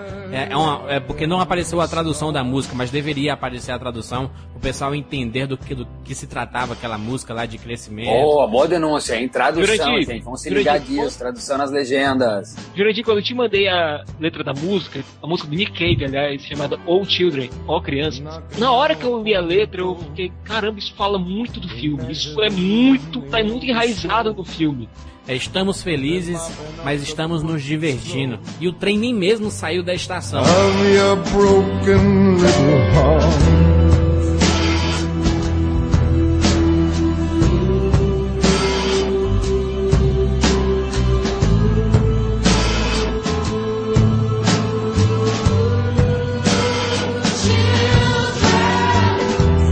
Us now for what we done.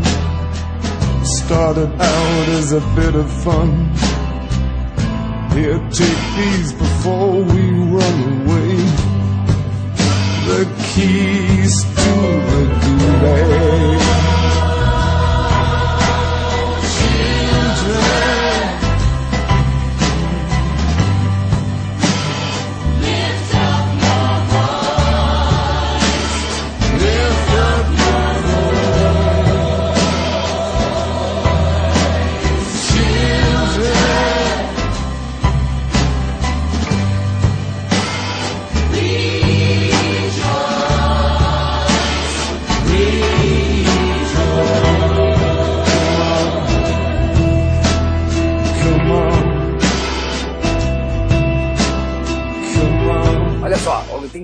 Sequência toda, desde que eles vão sair e pra a, a cabana e depois pra chegar ao Dobby, dá uns 20 minutos quase. Então 20 minutos é muita coisa. E até pode, pode ser mais, eu tô chutando que é 20 minutos. Não acho que seja menos. Não tá, meio, não tá meio longo o filme, 2 horas e 26, com, com, com esse tempo assim arrastado, esses 20? Então eu achei assim que tem, teve coisa que foi muito rápida, tipo a- aquela cena da luta do céu lá dos Sete Potters. Eles fizeram uma propaganda pra essa cena. E é bem rapidinho. Porque ia ser em 3D e não sei o que lá, que ah, os Sete Potters, a cena inicial, que dá ação, que não sei o que tem. Mas assim, eles estão voando, de repente já estão vendo um ataque no céu, e aí o, o, o, o Hagrid já desmaia, e aí eles vão lá embaixo, eles sobem, e aí a varinha do, do Voldemort quebra, e aí eles estão de volta na toca. Cinco minutos. Aí teve a, a dança deles, que é uma cena adicional, que eu achei até um pouco apelativa ainda. Que teve a mesma duração. Teve a mesma duração, entendeu? Eu achei que isso tava errado. Isso foi uma coisa que enrolou e uma coisa que era pra ser enrolada, eles não enrolaram. Eu lembro que eu até, eu até comentei com o Gustavo no cinema. Eu falei, Gustavo, eu preferia que ele tivesse gastado esse tempo com uma outra cena mais interessante. Dá a impressão de, ao terminar de assistir o Enigma do Príncipe, e a- terminando de assistir agora As Relíquias da Morte Parte 1, que parece que a franquia não, não saiu do canto, né? Não aconteceu nada muito novo. A gente já sabe que o Voldemort está atrás do Harry Potter, que ele tá juntando a galera, que ele vai fazer algum ataque, e que eles estão fugindo, o Harry, o Ron e a Hermione. E, mas era, a gente já sabia disso, não? É, jura, o Rony tem uma fala muito, muito, muito, muito, muito parecida com essa no filme. Ela fala, ele fala isso? Ele fala ah, isso. ele fala. É, é, inclusive é o motivo que ele vai embora, né? Isso. É, vocês não sabem o que é que estão fazendo, não sabem pra onde é que vai, a gente tá com uma cruz aqui, não sabe o que, que- como é que quebra, a gente tá saindo do canto. Mas isso acontece no livro também. Isso, é, no livro isso também Então- acontece. É, então- é, que, é que assim, eu falei da, da questão de ser lento e tudo mais, no livro realmente eles não saem meio do lugar, eles ficam um tempão até descobrir uma coisa ou outra. Mas assim, é diferente porque muitas coisas já foram explicadas. Então, assim, nós que somos fãs, que nós estamos lendo, nós já sabemos quais Horcrux que são essas. É, ele já tem uma Uhum. pista de uma coisa ou outra. No filme não, no filme tudo fica aleatório, né? Foi uma tática pra deixar o Mojo o melhor pro final, não? Mas isso é no livro também. É isso uma coisa que eu não gosto no livro da Relíquia da, de Relíquias da Morte. Porque metade do livro é a mesma coisa. Aí eu acho que a J.K. Rowling que tava escrevendo o livro assim, ela fala, putz, já foi metade do livro, eu não falei nada ainda. Aí ela pegou e, e- e colocou tudo pro final. Ela colocou quatro Horcrux assim. O, o, o filme inteiro da primeira parte eles destruíram uma Horcrux. Aí nos outros, Ah, na segunda mas parte. Mas eles já sabiam, desde Enigma do Príncipe, quais Horcrux são essas. Já chegou no sétimo filme e o David Yates não deu nem sinal de quais Hor- Horcrux são. Mas assim, eu acho que assim, a, a J.K. Rowling chegou na, na metade do livro, ela não, não, não, não, deu um avanço pra essas Horcruxes, entendeu? Entendeu? Tipo, eles pegaram e foram enrolando. Ela foi enrolando no próprio livro e o, J- e o Yates, digamos assim, que continuou essa enrolação, Mas é que sabe? eu achei, eu achei que no livro ficou muito natural pra mim. Porque eles, eles ficam sabendo a partir do momento que eles é, são pegos na mansão Malfoy. Aí cai a ficha de tudo que aconteceu, entendeu? Eu tô apostando que esse último filme vai ser o mais longo da heptalogia, dessa octalogia, se a gente contar o Relíquias da Morte Parte 1 e 2 com os dois filmes diferentes. Mas o pessoal já sabe que se, se o primeiro foi muito fiel, ah, o segundo também vai ser muito fiel e aquilo que os fãs sentiram falta na parte 1 vai estar na, na parte 2 e eu acho que vai ser só alegria. Siqueira, eu tô no, no nível que, assim, a gente já tá em ritmo de despedida de Harry Potter, não, não, não, não, não sei Verônica e Gustavo, como, como é que tá a loucura isso de pessoal falando assim, pô, vai acabar, cara, porra, eu acompanhei isso, é, vai ser o ciclo se fechando, eu não quero que se feche, é, esse momento de despedida. Eu acho que essa, essa parte 1, ela tem muito esse objetivo também, diz assim, poxa, a gente tá perto de acabar, mas tem muita coisa ainda por vir, são mais seis meses, espera aí, gente, que vai ser uma loucura total na parte 2, se preparem aí, vão atrás dos livros, alguma coisa do tipo, ocupem esse tempo. É, mas tem coisa que deixou de acontecer também que ele já não tem mais como remediar, né? Por exemplo, na parte 1 era para o Rabicho morrer e ele não morre. Ele morre no 2 daqui a pouco, né? Isso é... Não, ele não vai morrer Não, ele não mais. vai aparecer no 2, entendeu? A não ser que eles encaixem ele na batalha de Hogwarts, ah, que, né? É, o cara vai dar um tiro lá, a bala cadáver, o cara desvia e pega no rabicho e morre. Acabou. Ficaria complicado o Dobby matar o Rabicho. Eu acho que mataria a essência que a gente viu no personagem. Exatamente, a inocência, a- o carinho, Ah, mas não o é carisma. ele que mata, né? É, mas Não, ele aquela cena lá mostra que o quem se livra do Rabicho é basicamente o Dobby. O Dobby tem que se- É. fazer tudo Será que ali. ele matou ali, não? Será que ele não matou ali, não? Não, não mata. Você vê que o Dobby sempre. Até que fala dois minutos depois que a intenção do Dobby nunca é matar, né? Sim. Ele é. pega e solta um. É só mutilar. lá. Eu É. acho que faz muito, mais sentido o Rabicho ser morto numa- na Batalha de Hogwarts por alguém da Ordem. Ô, Gustavo e Verônica, como é que tá. é, como, como é que está esse ritmo de despedida do, do público? Vocês que estão lidando diretamente com o público de Harry Potter. O pessoal Olha- fica eufórico que vai terminar, né? Não sei. Eufórico da forma positiva da ou forma triste? negativa, né? Ah, também é um, é um misto de emoções, na verdade. Ao mesmo tempo que você vê Tá aquele triste? grande finale, aquela coisa maravilhosa, assim... Tu tá triste, Verônica? Olha, eu não tô, porque pra mim eu fiquei triste quando terminou a saga mesmo, os livros. Então, eu acho que pra mim vai estar sempre dentro de mim. Sempre que eu quiser, eu vou poder ver os DVDs que eu tenho em casa, eu vou poder pegar pra assistir. Então, eu acho que não Eu terminou. tô triste, eu tô triste. Eu acompanhei, eu assisti todos os Harry Potter no cinema. Eu, nu- eu nunca esperava que a franquia se tornasse desse tamanho como ela se tornou. Poxa, eu não, tem, tem gente que não aceita isso de, de ser a maior franquia da história do cinema, mas é. Ultrapassou todos, todos os precedentes, passou seus anéis. Star Wars, que o Siqueira adora tanto, Harry Potter passou bonito. né? Em termos de fãs, em termos de arrecadações, é, em termos de tudo. Mas é uma franquia que tá acabando, né? Vai, vai, vai se encerrar mesmo e ponto final e nunca mais, né? Assistindo a pré, uh, meninas uh, mais jovens, que talvez seja mais difícil de lidar com essa emoção, muito tristes. E é a primeira parte acabando. Imagina na segunda. Desde o do Enigma do Príncipe, quando, porque o Enigma do Príncipe começou com aquele negócio, junto com as filmagens de Relíquias da Morte. O, processo de, de, divulgação do sexto filme foi junto com fotos das gravações, e principalmente aquela cena do Dobby, já tinha foto daquilo em abril de 2009, deles inter, indo enterrar o Dobby, das filmagens. Nossa! Aqui. Aquilo foi feito em público, aquela praia existe, aquele, aquela casa, o Cachalé das Conchas, foi montado de verdade. É, aqui jaz... Dobby é um elfo livre. Um elfo livre, é. Então, aí com isso, assim, a pessoa acessava o site, via uma notícia do sexto filme, e aí em cima ela via, assim, a filmagens do Chalé das Conchas, né, que era da, da morte do Dobby. Vinha aquele sentimento pra pessoa, putz, já tá, já estão filmando o final, entendeu? Então desde do, do, do, do, do final de 2008, começo de 2009, o 2009 inteiro e agora esse ano, a pessoa já fica naquele negócio assim, nossa, já vai acabar, já vai acabar, entendeu? Já tá naquele negócio assim. Aí lançou Enigma do Príncipe, a gente começou naquela contagem regressiva para Relíquias da Morte. E eu vou ficar naquele negócio. Tô ansioso pro filme, porque é lógico que vai estar ansioso, mas eu não quero que acabe o filme, entendeu? Mas. E aí fica nisso. Ah, será que eu quero assistir o filme? Será que eu não quero que estreie? Será que eu quero? Será que eu não quero? Mas como o tempo passa rápido, né? Como, passa o tempo rápido, passa rápido, passa rápido. É, o Gustavo, porque eu, eu lembro assim, desses contadores que tinha lá 400 dias para Relíquias da Morte, parte 1. E estreou já, né? Já estreou. passa muito rápido. Passa é um absurdo. Eu, eu, eu, lembro quando eu assisti o Azkaban, né? O Prisioneiro de, de Azkaban. O sétimo livro nem tinha saído ainda, né? É. E não. tava assim, poxa, mas pô, vai ter muita. A vida vai ser longa do Harry Potter no cinema, né, cara? Vai ter. Ainda tem vários filmes, o último livro nem saiu ainda, então daqui que saia, só. porra, tem boy pra botar 5, 6 anos aí. Passou e aí já, já passou né? já. E é, mas eu acho que assim, eu acho que, é, na minha opinião, eu tô que nem a Verônica, eu tô satisfeito já com Harry Potter, e então eu não tô, é, eu não posso, eu não tô, como eu não tô decepcionado com Harry Potter, assim, com o final que tá levando, eu acho que eu não, não tô triste, eu só não, eu não queria mesmo que realmente chegasse a esse final agora, porque é, vai ser muito, é muito, às vezes a gente para pra pensar assim, e aí, depois de 15 de julho, como é que vai ser? Né? Não vai ter Não é mais verdade. nada. O que nós vamos Que- fazer? O site, tudo que a gente Entendeu? Ai, E aí- que deprimente.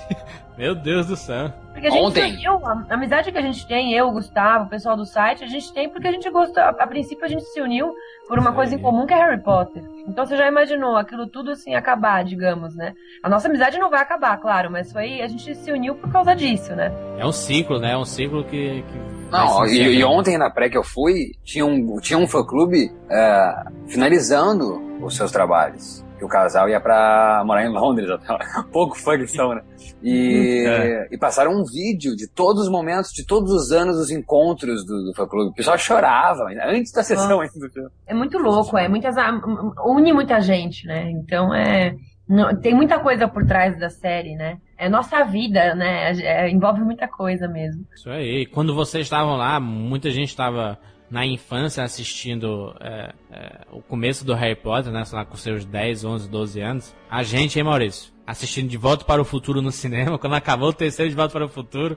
Meu Deus, foi um desânimo do, do fim do mundo, entendeu? Uma das maiores, uma das maiores tristezas cinematográficas da minha vida assistir aquele The End.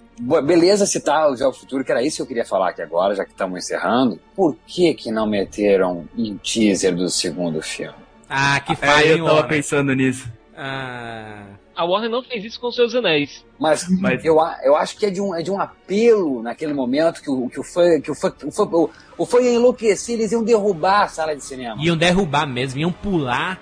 É uma coisa que, que principalmente nós documentos por ser fansite, né, que busca por notícia, o que a gente critica é realmente o marketing. Eu acho que a, a Warner sabe fazer aquele marketing sim pra, pra, pra divulgar o filme pro, pro público que não é fã, né? Que é lógico que é o público que dá mais dinheiro, mas o fã é carente de, do marketing da, da Warner Bros, entendeu? Eu acho que O, o marketing do Harry Potter foi muito agressivo, cara. Cara, liberaram um trilhão de vídeos, cara. Como liberaram, cara? Pelo de Deus. liberou duas semanas antes do filme. Liberou, né? É, é uma franquia É o- talvez mas que é o que o Mal tá falando marketing. agora. O Mal tá querendo ver um, um teaser da parte 2, agora faltando oito meses pro filme lançar. Isso não vai acontecer agora. Não, não, e aí eu, eu não, eu- mas é verdade, ô, ô, ô, Juras, o Gustavo tá falando o que é verdade. A própria Warner aqui, pelo menos a parte que representa a Warner em Porto Alegre, disse que eles não gastam dinheiro com divulgação. É, Já tem o público garantido, né? Vai gastar pra quê? Mas é um público carente, principalmente É, no e, Brasil. e- e- não, e é isso que eu quero, já, já que tem esse desabafo, qual é, qual é o, o, que, o que, que vocês eh, reivindicam? Qual o tipo de marketing? Então, olha, eu acho que assim, é a primeira vez que teve uma premiere, assim, com o ator do filme, apesar do ator participar um minuto do filme. Dois segundos, na verdade. Ou menos, né? É, os fãs sempre foram aflitos, assim, por uma premiere. É um público, o brasileiro é muito carente por uma coisa de Harry Potter. E a Warner do Brasil nunca fez, assim, nada espetacular, nada legal. E o fã, ele vê um, um- um cartaz gigantesco no metrô em São Paulo, ele já fica, nossa, que não sei o que lá, é, o- é a divulgação do filme, que não sei o que tem.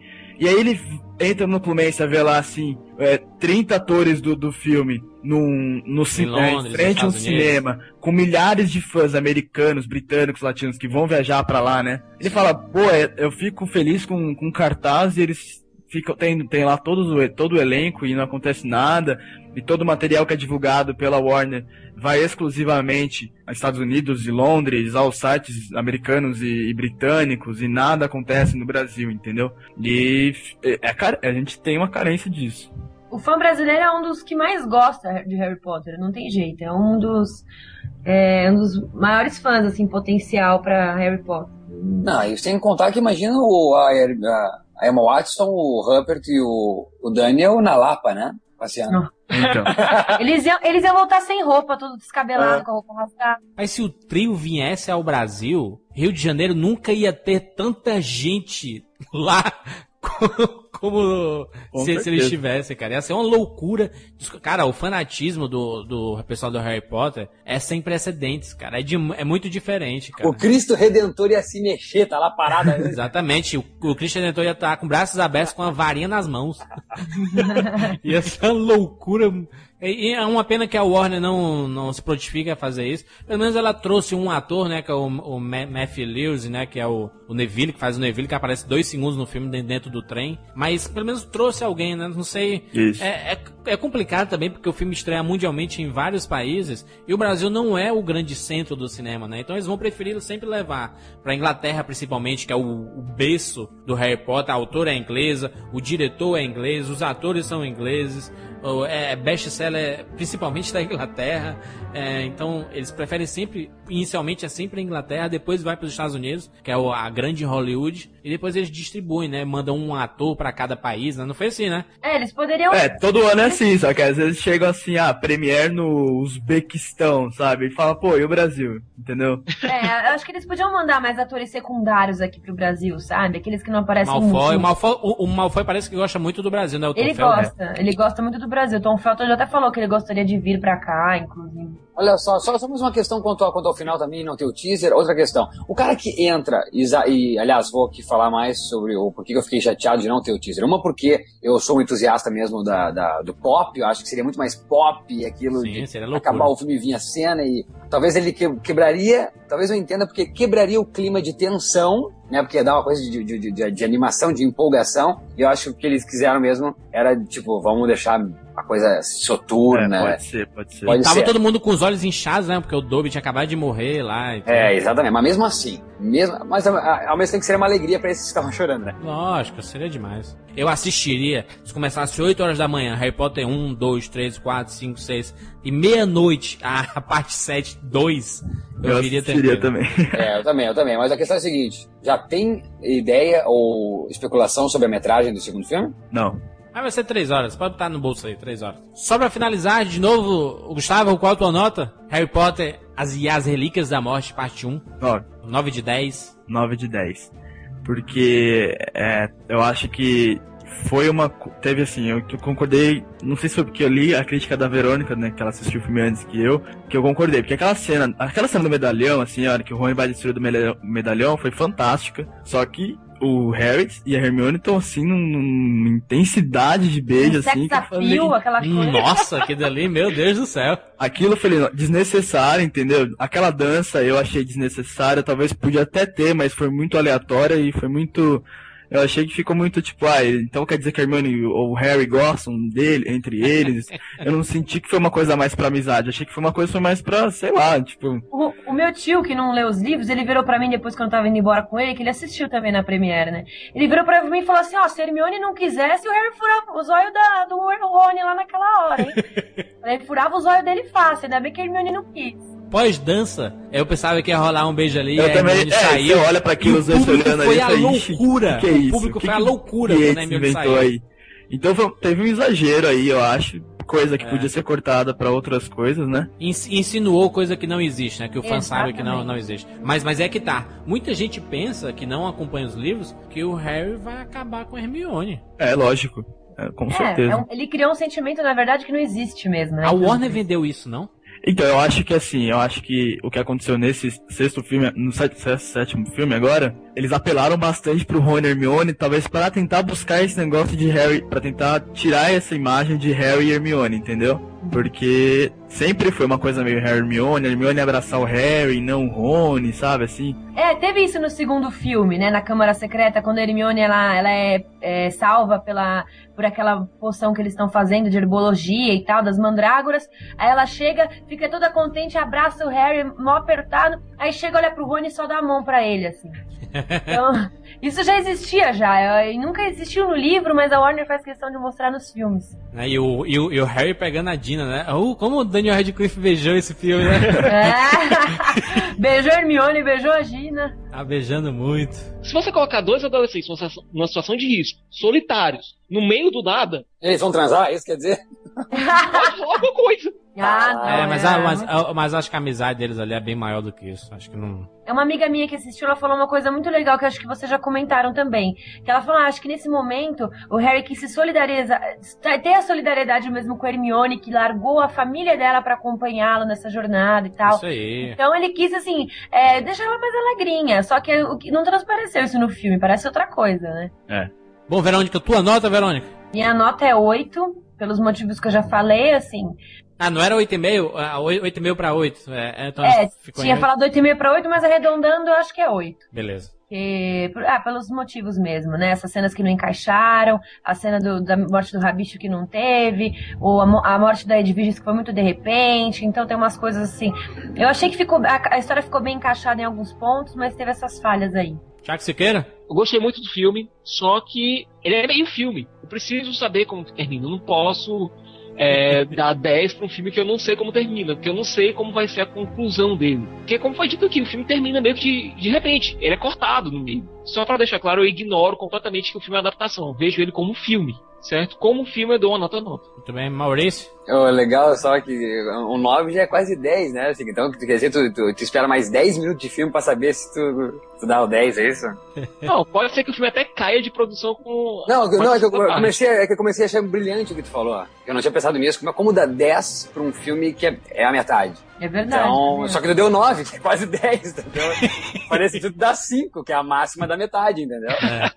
Mas beleza, olha só. Então, eu, eu digo o seguinte: ouvindo vocês, o Gustavo e a Verônica, obrigado pelo cast. Eu Eu, eu, eu aprendi muito mais sobre, fiquei sabendo das, das coisas que não teve, fiquei mais sentido ainda. Então, se eu poderia dar uma nota maior, que como na sessão de pré-estreia ontem, me emocionei mais com o pessoal, com a energia dos fãs. Agora, ouvindo o que vocês falaram, pô, não tem a cena do Duda com o Harry, eu gostaria muito, eu sou um cara que gosta disso, das relações humanas, de cenas dramáticas, de envolvendo diálogos. Eu não vi isso muito no filme, eu gostei de não ter mesmo esse universo de Hogwarts fantasioso, então, de ser mais externo, até como o Cicas mencionou, tem muita cena então externa.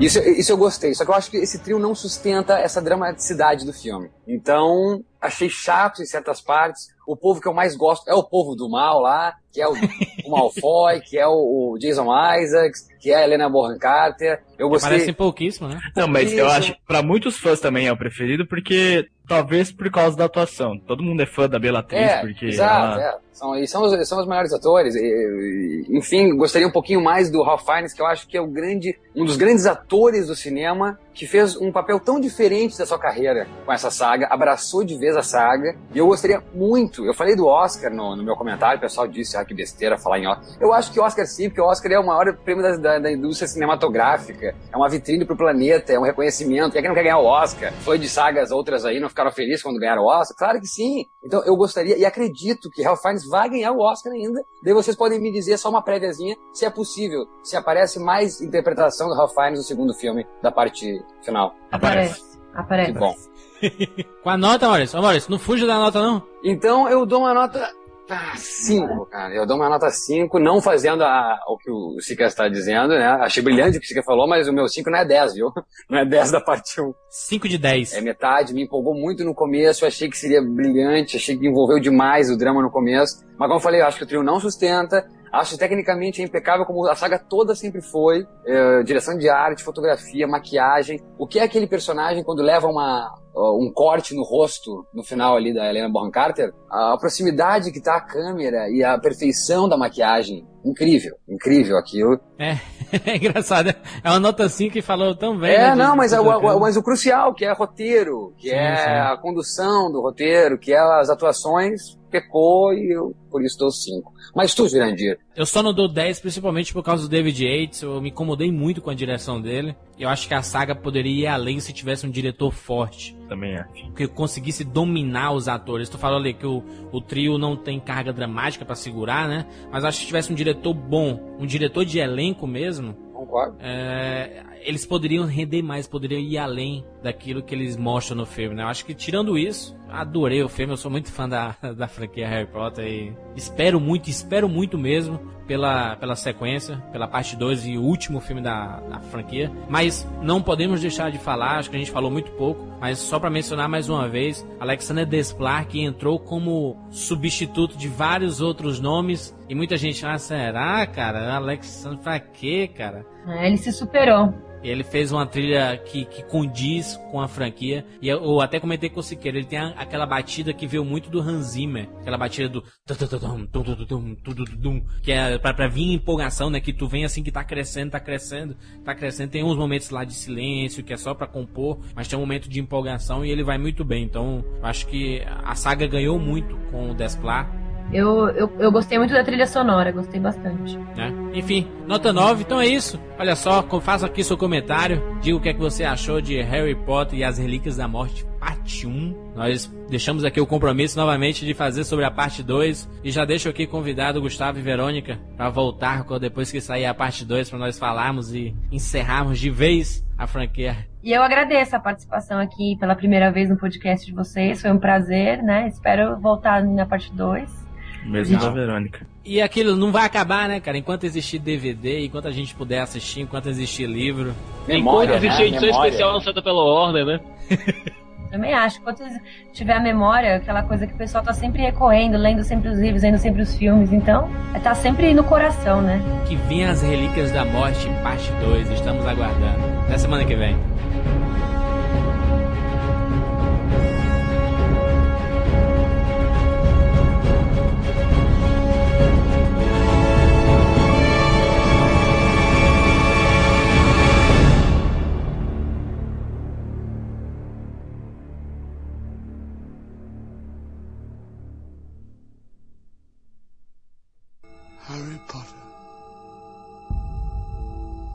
Boy who lived.